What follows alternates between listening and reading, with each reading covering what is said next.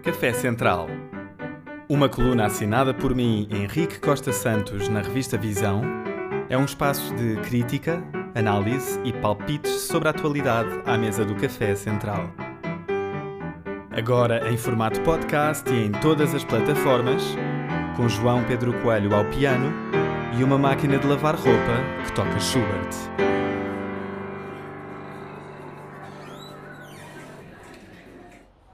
As agressões bárbaras a um cidadão nepalês em Olhão e a morte de dois cidadãos indianos no incêndio em Lisboa reacenderam o tema da política de imigração em Portugal. Uma vez mais, o modo superficial como vários dirigentes e opinion makers abordam a matéria escancara o óbvio.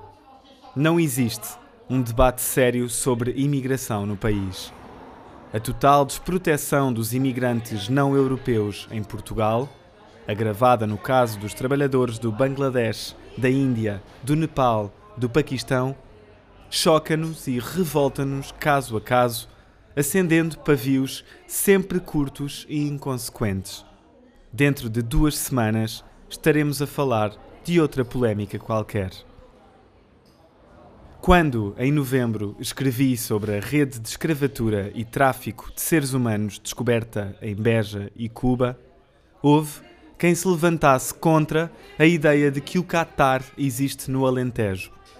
À época, ainda o clamor sobre os atentados aos direitos humanos no Catar não tinha sido suplantado pelas paixões em torno da carreira de Cristiano Ronaldo. O mesmo ocorreu quando, no ano anterior, um surto de infecções Covid fez soar o alarme em Odmira e desvendou as condições subhumanas em que os trabalhadores rurais imigrantes viviam no litoral alentejano.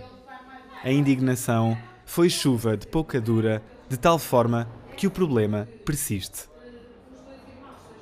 O ataque cobarde ao trabalhador nepalês Nirmal Benia por um grupo de jovens de Olhão é a ponta de um iceberg onde a desproteção sistémica se materializa num caso concreto, filmado e intolerável. De acordo com a investigação da PSP, os jovens que atacaram Nirmal Benia são em parte menores, bem enquadrados socialmente e já perpetraram outros ataques contra imigrantes em condições semelhantes para os roubar. Nirmal tinha chegado a Olhão na véspera e levava tudo o que tinha na mochila naquela noite. Estava desprotegido.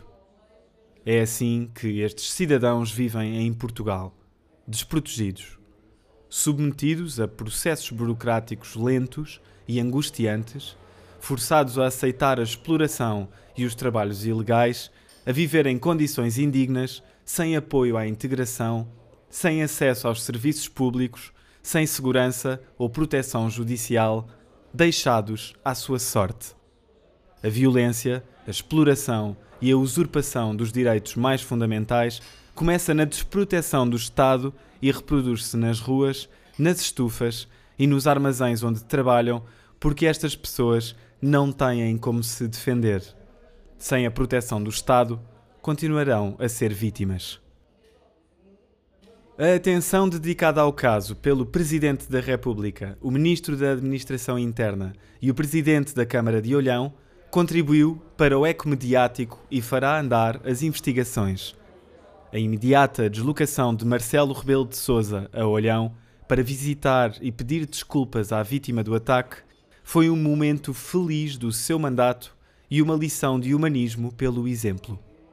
Naquele gesto, naquele abraço, Marcelo representou também quem não votou em si, destoando das principais figuras do seu partido, aliás, mas adiemos esse tema.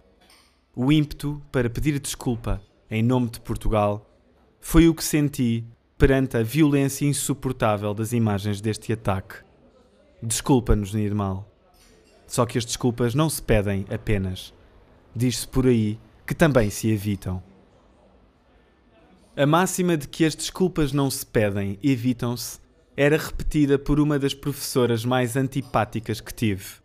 É uma resposta cínica e embirrante aos pedidos de ajuda sinceros e, acima de tudo, sinal de indigência pedagógica quando usada em debates com crianças de 10 anos, que deviam estar a aprender a importância de assumir responsabilidades.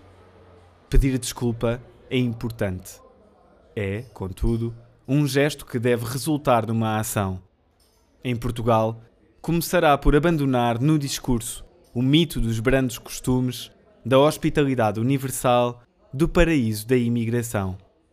Começará por mobilizar recursos para promover eficácia na resposta aos vistos, transparência para proteger os cidadãos das máfias e justiça para garantir a prevalência dos direitos humanos nos processos migratórios. Começará por acompanhar e fiscalizar as condições de trabalho e de habitação para proteger e garantir direitos básicos a todos os cidadãos em solo nacional.